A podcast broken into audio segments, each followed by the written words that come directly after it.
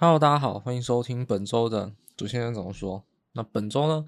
不免俗的要回过头来去讲一下这一周发生的大事情，因为包含了像 CPI、FOMC，甚至是央行周，从台湾到欧洲，还有各个经济数据，很明显的呢，在这一周啊，又走出了一个突破行情。那个突破行情已经是一个半月以来第三波了。那这第三波的突破行情呢，其实造成的影响就是现在的资金跟以往也不太一样。因为我们说突破的时候要追突破，去追强势股，你就不能再买呃比较中低位阶的股票。但这一波突破为什么反而呃强势股呢有点涨太上去，中低位阶涨太起来呢？呃涨反而涨得比较快呢？这其实就对应到连续第三波，其实就好像是一波到底的感觉，它并不是一个整理之后再突破。那这种情况就会造成很多的个股啊估值。过高的情况下，就像橡皮筋被拉得很紧。那随之在投资上面，就会对于现在的资金行情哦，有另外一种虽然是利多，但是方向开始不同的一个影响。那第二个影响呢，就是撇除掉短线上我们看到这个现象，究竟 CPI 跟 FNC 会议决策哦，目前来看，诶，市场上的解读变化是什么？明显的，市场上看中的是 Fed 的方向，而不在乎的是数据。也就是说，数据怎么样不重要，你有往我利多方向走最重要。那这种情况下的话，我们就可以用这一种呃推论的逻辑去想一下，下个月跟下下个月的行情会是怎么样。那我们在一开头就先讲，下个月我认为是一个比较好，对你比较利多的行情。但是再下个月就会比较辛苦一些，那究竟是为什么呢？我们这些内容就在本集的节目一起来跟大家做分享。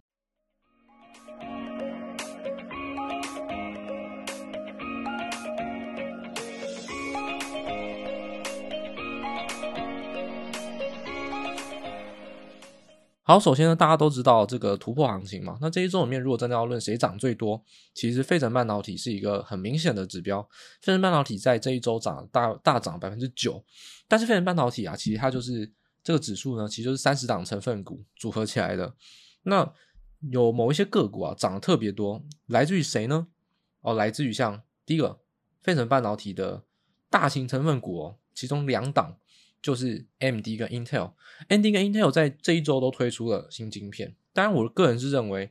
呃，Intel 这个新晶片啊，只是一个例行公事哦。就是说每，每一年本来就会推出一个新的系列晶片。虽然说它加上一个 AI PC 的题材，哦，很适合炒股，但我看起来是不太蛮虚幻的。那简单来说，真的要用到这么好晶片，需要用你自己的个人电脑啊，PC 诶，是 personal computer，你自己的电脑来训练吗？还是你只是把训练好的模型拿来运用了？那其实这种方面，那为什么不用云端算力呢？那些 CSP CSP 的厂商傻子吗？所以我个人是觉得，呃，如果真的要把一个这么强的晶片装进你的 PC，感觉是很杀鸡用牛刀。那再就是说，其实这个晶片或许没那么强，它就只是把它每年例行公司推出的最新晶片装到 PC 里面，然后加上一个 AI 的代名 AI 的形容词啊。所以我是觉得这个方面来说，新晶片哦。我觉得还是 M D 会比较值得关注，尤其台厂供应链来说，呃 M D 跟台湾的一些呃相关投资的个股也是比较紧密的联动。那它这个新的 AI 晶片就三百系列哦，简单来说，它就是坐稳了 M D 的赚钱的道理，就是当一个非常有竞争力的老二，因为在 AI 打不 AI 晶片哦是打不过 NVIDIA 的，就算推出三百，技术还是差了很多。但是无论如何哦，它有比自己进步，它在它利基型的市场有慢慢的扩展它的份额，就才值青春就够了。这其实跟它在过去五年在个人 PC 市场是一样的，它只要把这个 PC 的 CPU 哦，只要有吃到 Intel 的份额哦，不用成为第一啊，到现在也没有超过啊，但是有慢慢的往上去走，那就足够了。所以这是一个对于。股价市场上来说，那 MD 跟 Intel 两个都是大涨，但我觉得大家可以更关心的是 MD。那另外一个大涨了，其实是博通。博通是通讯晶片的龙头，那它在这一次的财报公布哦，那它不是新新产品了，像前面两个是新晶片的推出，但博通是单纯的财报公布的效应。这个财报公布的效应哦，非常有趣哦。如果你用市场预期来解读，它缴出一个比市场预期好非常多的营收获利。大家缴出一个比市场预期差很多的展望，那这个原因是什么呢？啊、哦，营收会也好，这当然就大家都所所熟知啊，那我们就不多提。但是问题是，他提到的展望不好，哪里让市场差异呢？他提到就是说，博通很多客户是来自于企业端的接取点，就是通讯晶片嘛，所以不管像是呃你说 WiFi 路由器啊，或者说像是呃这个交换器，甚至是杂道器，总而言之，企业端的这一块是一直以来是博通很稳定的营收来源，但是博通看到了企业端支出明显的在放缓。再加上某些商品有被排挤到，所以这个情况下就会让它的展望绝对比较差。当然了，我们刚才的前提是说，诶，这礼拜非人半导体大涨，诶，谁是领涨嘛？所以它缴出一个很烂的展望，也不是说很烂啊，就是比市场预期差的展望。那为什么它还可以大涨呢？就是因为这些公司不是省油的灯啊。如果他看到展望很差，那他一定就会拿新的成长的题材啊，试图去抗衡。博通的题材就是收购了 VMware，所以。收购 VMware 之后呢，这是一家云端那种运算，就是 AI 运算啊，那种算力软体哦，它算是比较像软体业哦，云端运算或者说 AI 一些软体哦，在上面让你去跑模型的。所以这种情况下，博通它的软体营收哦，它其实在先前好几年就已经有陆陆续续收购很多软体商，那 VMware 更是大咖中的大咖，所以软体营收啊，在未来就有可能占到博通的营收份哦，可能会达到四成到四成五，所以。你有一个新的营收是可以补起来的，而且还是一个非常有展望，是 AI 跟云端运算。那你虽然你的本业是有所呃此消彼长，不过这版就是周期性的，因为大家要知道，半导体目前看起来除了最先进制成的高运算晶片以外，其实整个半导体业并没有转，就是完全转强，因为整体的终端需求有很多还是很疲弱的。也就是说，其实你去看哦，从二零二二年到二零二三年上半年。就是工控车用非常强，然后企业端很强，但是到二零二二年、二零二三年下半年，情况反转，工控车用烂的要死。你去看德州仪器啊，你去看像我们这次讲博通，他提到企业端支出的问题，都很多警示哦。德州仪器更是已经无，就是它已经是最惨的公司了。就是现在这个情况下，半导体它完全吃不到红利啊。那谁吃得到红利呢？此消彼长嘛，消费性电子哦，NB。PC 还有手机，反正又起来了，所以这其实就是一个整个周期产业哦循环，次产业做不同的轮动。半导体产业其实撇除掉高运算晶片以外，整个半导体并没有很强劲的成长，它算是一个有些涨，有些就不好。换一个方向来说，一段时间过去了，诶，库存去完了，又变成有些开始转坏，有些呢开始转强。其实大致上半导体的产业是这样子，所以这也是目前我们看到费城半导体大涨。它可以带给我们一些启示哦，就是 AMD 的供应链啊，或者说收购软体业啊，那还有博通带动的，就是他看到就是企业端、工控端、车用端还是相当的弱，但是这本来就此消彼长，所以如果你真的关心这些公司哦，那或者你某些很喜欢的公司，它的客户都来自于这一块，那你可能还要再等等，明年上半年哦。或许会是一个提前买入哦的机会，但是现在连上半年都还没有到，那可能就会要比较留意的是消费型市场，或者这种不管是像是机体啊、手机啊、NB 的供应链，还有晶片相关，都还是会比较占上风。就是目前半导体会算是一个一半一半，就是你的客户是谁很重要。这是从费人半导体大涨，我们可以首先去规划出的其中一个帮大家整理的重点，当然。回到大方向啊，就是说这个第二部分，我们来谈谈就是 CPI 跟这个 FOMC 公会议的公布，利多是大家知道的。那到底市场怎么解读利多？诶，是第一个重点。那市场怎么解读利多之后，那市场未来会怎么解读预利多呢？也就是说，现在市场上判断的一个呃模式，如果 OK，如果我们能分析得清楚的话，那我们。第二步就是要做的是数据的预测。如果未来的数据是长那样子，那他会用这样子的模式去判断的话，那我们就可以去预测说，在下个月，诶，我们已经用现在的数据可以判断下个月的行情，那会是相对好。但是我们预测下个月的经济数据，就可以判断下下个月的行情是怎么样。这算是有点像是一个连锁效应哦，就像一条链子一样，就一条牵着一条，预测再预测再预测，那当然就会是一个，你预测到最后一定会相对。可靠性没这么高嘛，但至少我们预测一到两个月，就是我们预测一层、两层、三层，我们预测三层，应该还算是一个可靠的估计范围。所以，我们这个地方哦，我们就是要做这样子的一个分解。就，第一个我们现在拆解是数据，还有市场怎么判断的。首先，CPI 的细项表呢，我们也在资料中有提到。那事实上很直白的说，呃，CPI 的公布并没有让市场有任何的情绪波澜。也就是说，这个利多啊，你会把它归类在一起。事实上，你仔细去看，或者说你有在做美股人都知道，真正利多是 FOMC 会议，CPI 并没有激起利多，甚至还是有一点呃利空反应。为什么呢？因为这次的 CPI 数据是相当平庸，也就是说，像 CPI 零点一哦，比预期高一点点。原本在预期啊，各大投行预期哦，有些预估零点零，有些估零点一，但事实上都差在小数点第二位啊，就是零点零三啊，零点零四五啊，那它的。四舍五入就被归类到零点零，但是他们本来就没有预测这么低。那很多预测零点一的公司也可能是零点八、零点七，也就是说，简单来说，CPI 确实是比估计的高了一点，但也没有说真的很惊讶啊。所以市场上当然没有给予过度悲观的反应，尤其隔天就 FNC，所以如果这个数据没有太过具备影响力的话，那就把后面更有影响力的事件再来决定行情，所以算是比较平庸。那 CPI 现象表呢？其实我觉得大家还是可以去。关心的是两个事情，第一个就是能源还是占主轴，这是毋庸置疑的。那其实从可能过去十二个月到十八个月，甚至你说从通膨起涨以来，大致都是如此。能源在现在还是一个波动很剧烈的项目，然后它也是影响 CPI 很显著的项目。我们就用一个数字来举例哦，十一月的能源呢是负二点三哦，月减负二点三，那它权重是六点九。那事实上，当然主要是油料啊，就是原油加石油，因为电力已经稳定了，天然气跟电力现在都是稳定的一个价格，所以如果我们只计算油料，就三点七的一个权重跟负五点八的月减，因为大家知道原油上个月是大跌的，十一月大跌，所以这个权重乘起来啊，其实你会发现它跟住房大致可以相抵，所以它其实哦，虽然它的权重是住房的五分之一，但是它的影响力也是住房的五倍。所以这样加起来，他们的贡献其实是一样的。所以我们可以做一个推断，就是说，如果就是我们要去做一个加法，零点一是这个月的 CPI 嘛？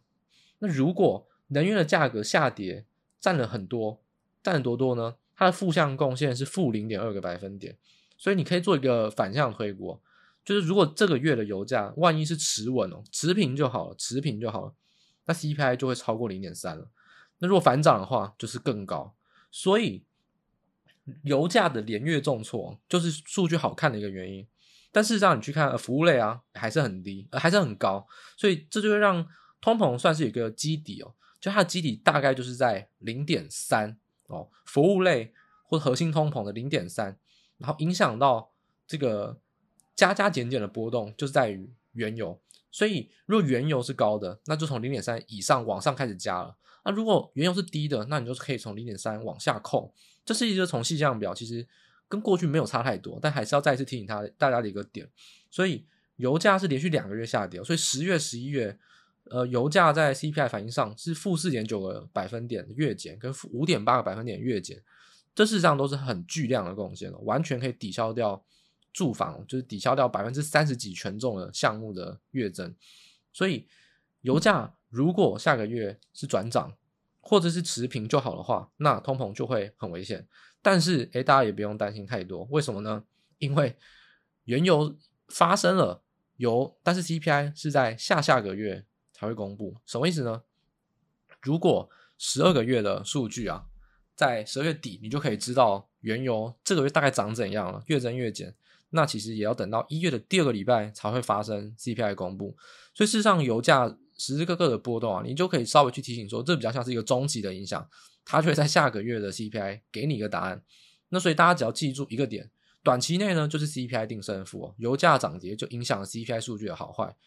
现在基底就是零点三，只要油价持平哦，下个月 CPI 就难看了。只要持平就难看了，因为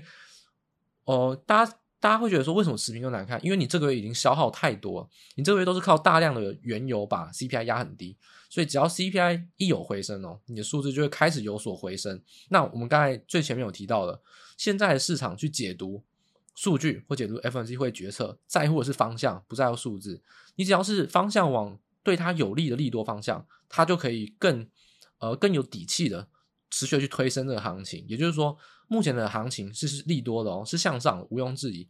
所以只要通膨持平，或者说有零点一的趋缓都好，就像这个月 C 呃 CPI 是有零点一的趋缓，或是一点点的趋缓的话，那它就是可以有持续延续行情的机会。但只要出现回升的话，那它就没有方向可以来去拿来拿来去做个点燃市场情绪的动作，所以这就会造成后面的行情啊，就会受到有可能有转折的影响。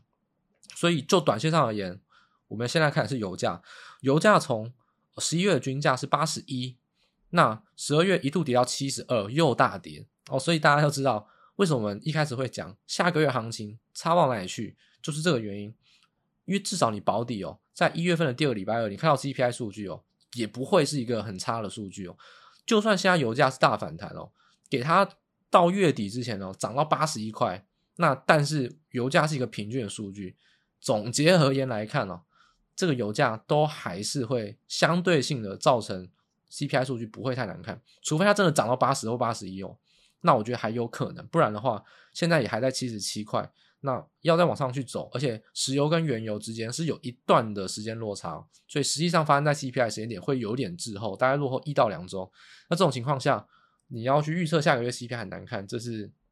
完全是痴人说梦话。所以一月份第二个礼拜还会公布这个月的 CPI 嘛？那油价就可以占了大多数，也就是说，这个情况下你要去让 CPI 成为利空是很难的事情。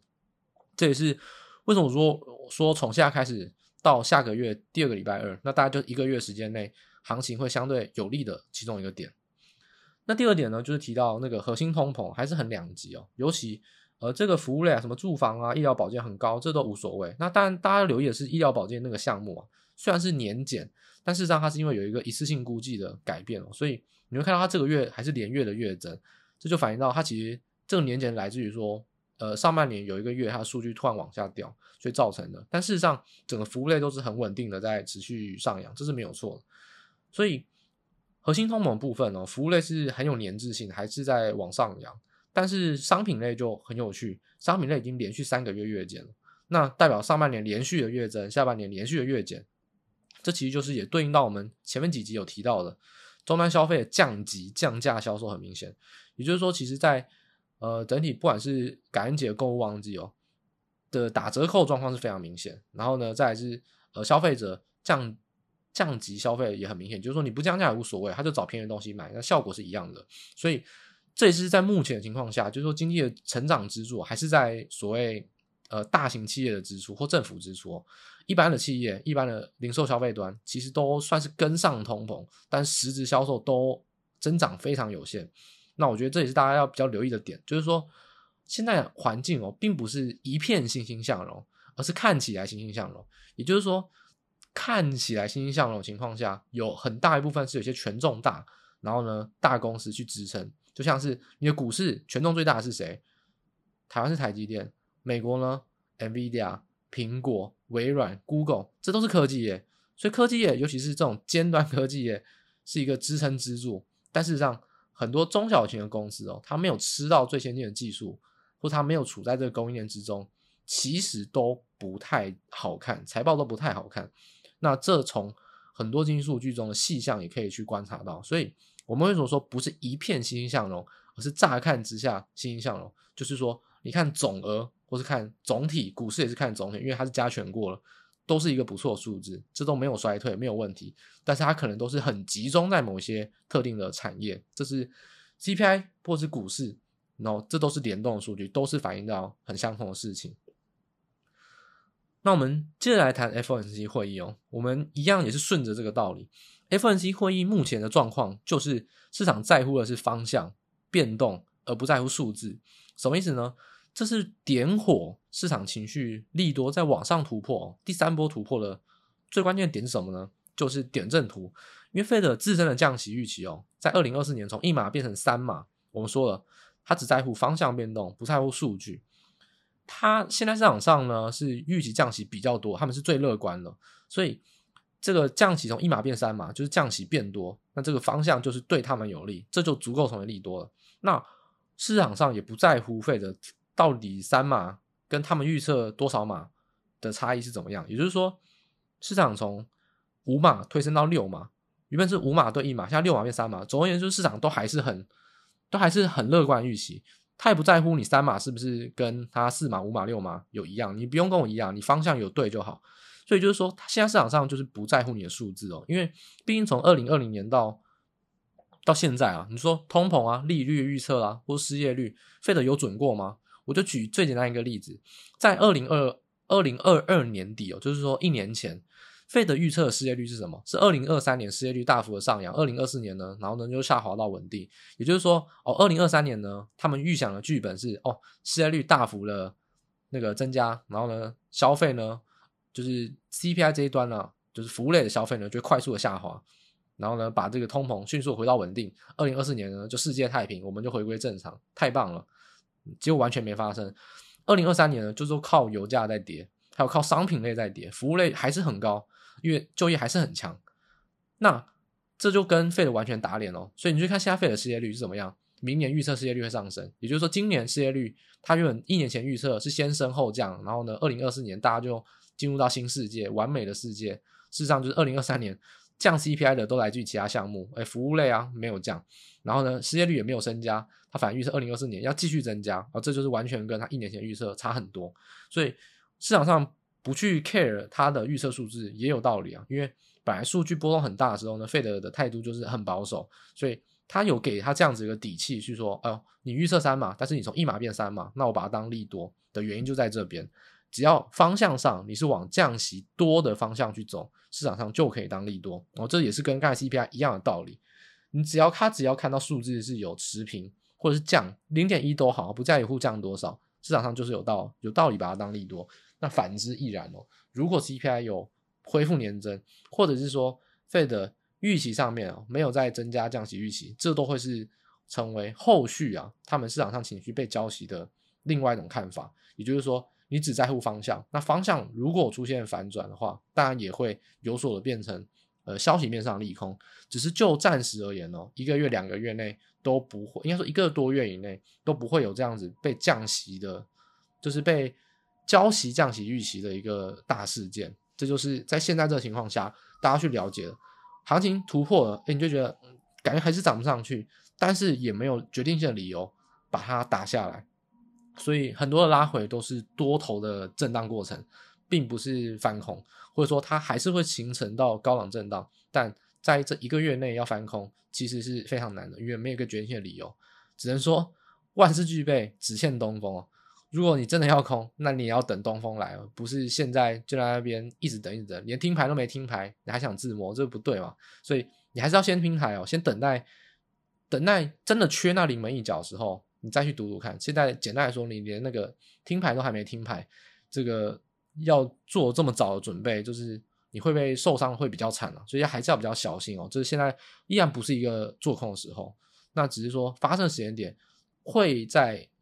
比较后面。那就是说，至少在就这一个月内来说，应该是不太会发生，因为跟我们刚才联动的 CPI 是有关的。一月的第二礼拜二公布的 CPI 不会太难看。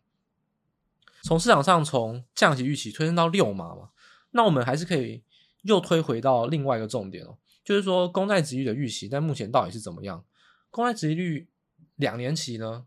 它是跟降息的动作很有关的，这就是 Fed 所牢牢控制的一条曲线。那短期内我们说没有决定性的理由嘛，当然就没有去压制降息预期的准备，所以这多方格局会很维持嘛，所以不过会构成跌破翻空。那时间上啊，就是一个月嘛，但是有没有一些概率比较低的人为因素呢？诶，有，就是说央行周嘛，但还有一个央行还没有开会。哦，在下礼拜要开会啊，就是 BOJ 啊，我们一直提到，但是 BOJ 其实这一次哦，你要让他有意外动作是比较难的啦，因为他现在意外就是提高，就提前结束负利率啊，因为他连 YCC 都可以说我不管了，那现在能改变的就只有结束负利率。当然，大家要知道，这也是算是小道消息啊。我们说很多时候，嗯、数据啊，或者是说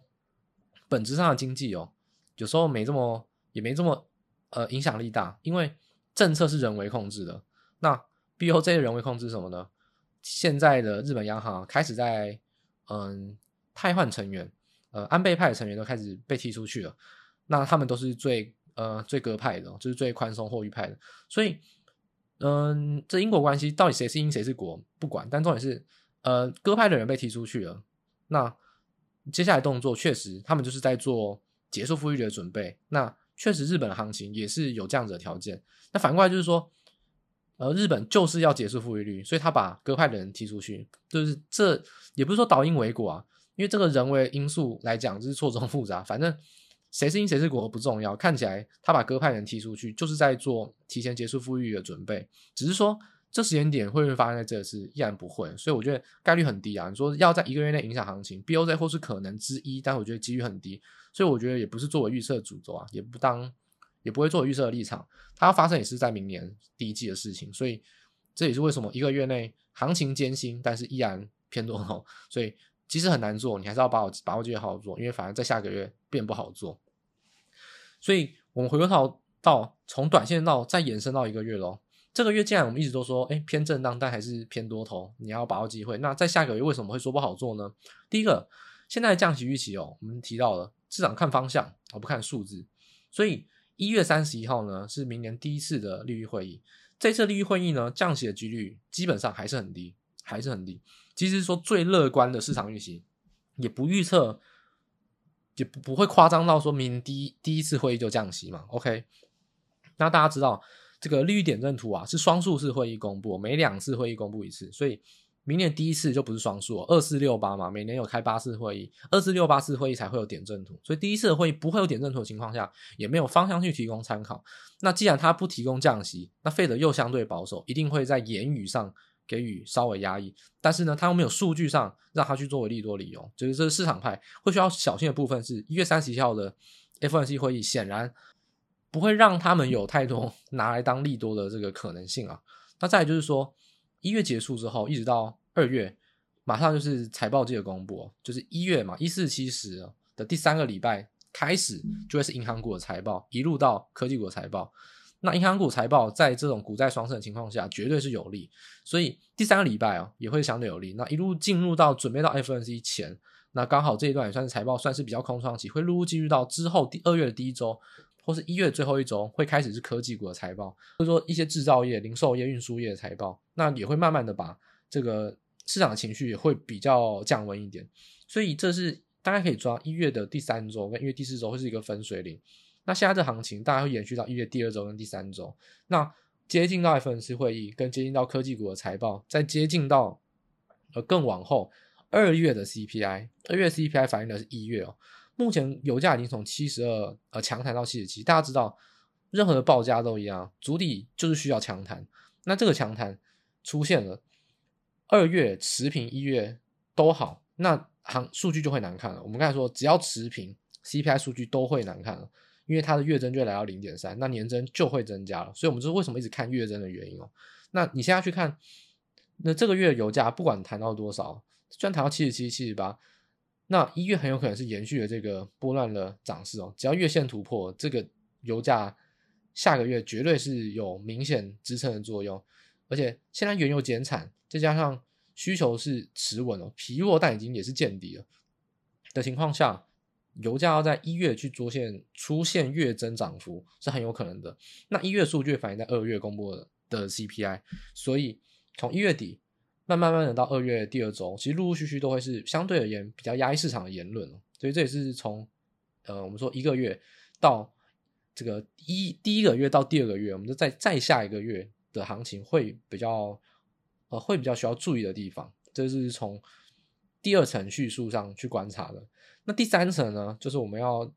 哦、呃、再往外去推演到一个重点。是更长期的，也不是长期的，中期的一个数据，就是十年期的公债殖利率。十年期公债殖利率是风险性资产的定价锚点嘛？那很多所谓的，不管用什么，你用想成折现率的概念都好。总而言之，所谓的利率涨啊，风险性资产跌；利率跌，风险资产涨的利率啊，其实指的是十年期公债殖利率。只是说，殖呃这个利率啊，通常呢是同涨同跌，但是呢涨幅不一。哦，这也是为什么殖率可以从正常化变倒挂，代表说短天期涨比较多啊，然后呢长期涨的比较少啊，才到才变成倒挂嘛。那也就是说明年殖率是跌啊，还是会跌没有错，但是十年期的跌幅绝对会比两年期少，是因为一旦降息的准就降息开始哦，倒挂会在更之前就出现，也就是说殖率市场结束倒挂，原则上应该要在降息左右或更之前就要结束倒挂，再加上说明年经济是比较趋缓的，那这种情况下也会对短天期下滑中比较明显，也就是说结束倒挂几率也很高，往往呃市场上进入到这个短线上衰退了，但是中长期上比较持稳的时候，也会恢复到正常化，所以时间期的公债殖利率在明年呢就会也会跌，但是跌的幅度就很少。那我们来做一个比喻哦。十年期公债殖利率从十月底的高点五趴跌到现在三点九五趴，那市场上预期十年期公债殖利率哦，明年会降，大概降到三点五趴到三点六趴，哦，这已经是很乐观预期哦。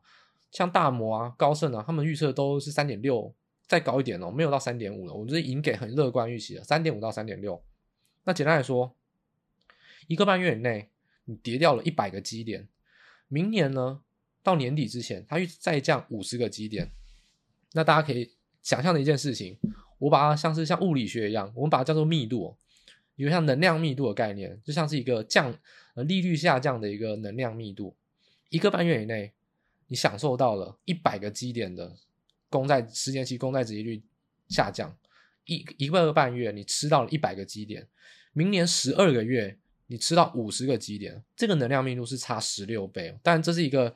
很简单的数学，也不会是一个很精确的估算，但是这是一个很好的比喻，就是说，你在这一个半月以内，为什么涨涨涨，连续三个波段行情创高？因为你在这一个半月吃到一百个基点的资金的这种能量密度，但是你在明年十二个月内，你只吃得到五十个基点，这差了十六倍，这就会反映到行情的斜率问题。所以明年为什么很多？呃，很多的预测，什么什么先下后上，为什么都不敢预测说明年这个狂飙狂喷？没有人敢这样讲，是因为这件事情，第一个你敢讲狂奔狂飙，其实是比较比较带种的，但不会有这么多机构敢说这样子狂妄言论。第二个就是说，确实现在就是涨很多，因为这个能量密度啊，你在一个半月内享受到这么多的资金行情，这么多的估值推升，明年的估值推升就相对。很缓慢，也不是说没有，不是，我们还是说会这样写，还是会有这个样的效应，但是会很缓慢，因为你十二个月哦，所以这样子五十个基点哦，那你如果说一年慢慢慢慢的下降，也不太可能，中间会一定有震荡，所以很多行情为什么会预测什么先下后上，为什么会预测明年相对平缓持稳？那然后呢？但是又不想要给你太差预期，那只好先跌后涨，这样子你还会有投资的欲望的原因就在这边哦。从十年期公债殖利率来看，明年的降息哦，虽然是主轴，但是对风险资产的估值而言哦，十年期才是重点。这跟 Fed 的关系是相对疲弱，也就是说，Fed 还没有开始降息，所以两年期还算高，但是降息的预期只要出来，十年期就会开始跌，所以这个倒挂开始慢慢慢慢的缩缓，甚至是结束。就已经会显现在你的风险资产涨的幅度啊，其实不会像现在这种一开始这么的快，所以这也是在可能明年上半年上，呃，你却看到了一个现象，就是高估值的商品哦，其实没有这么好涨，因为估值的效应你已经吃到一大半了，明年十二个月你只能花这么长时间点去吃一点点的估值效应，那就要靠真实力哦，也就是说，现在这个期间点哦。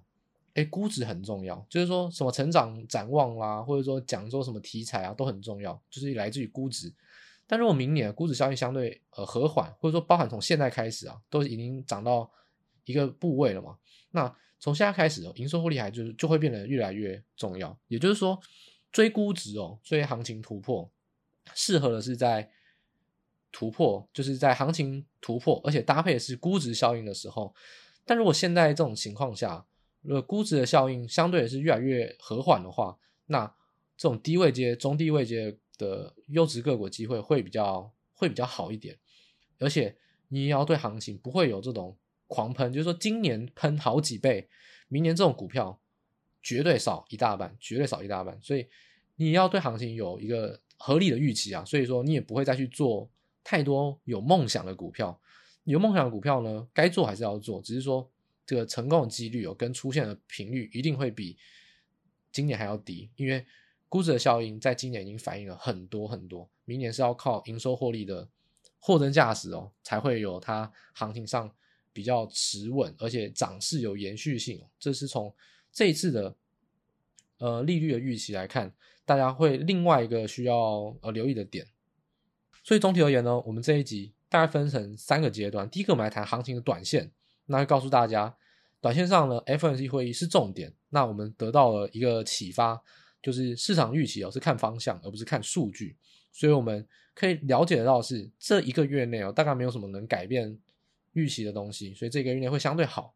但是我们推演到第二层，包含从单数字的 F N C 会议的特性，跟 CPI 在一月、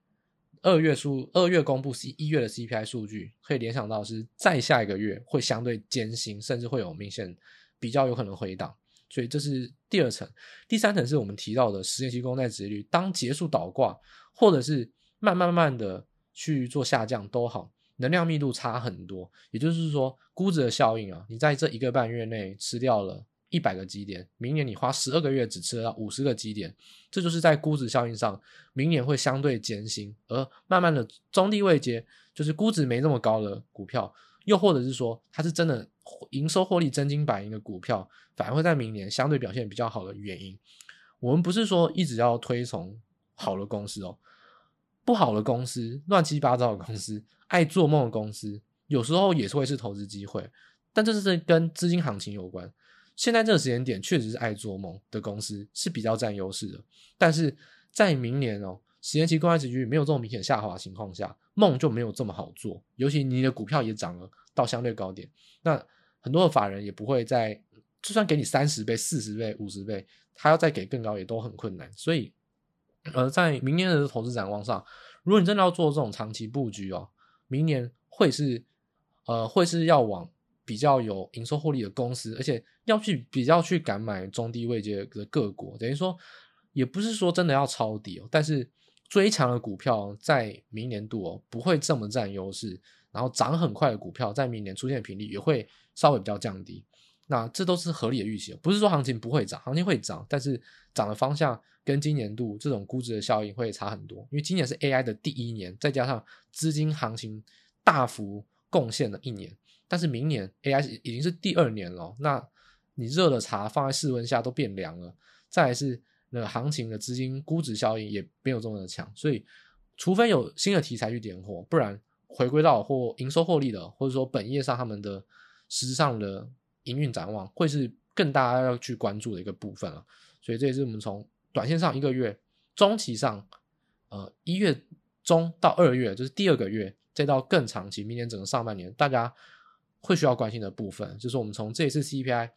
跟 FOMC 市场的预期反应，我们帮大家做一层、二层、第三层的一个预测跟推演。那以上呢就是我们今天完整的节目内容哦，一样在节目最后提醒大家，如果喜欢我们节目的话，可以分享。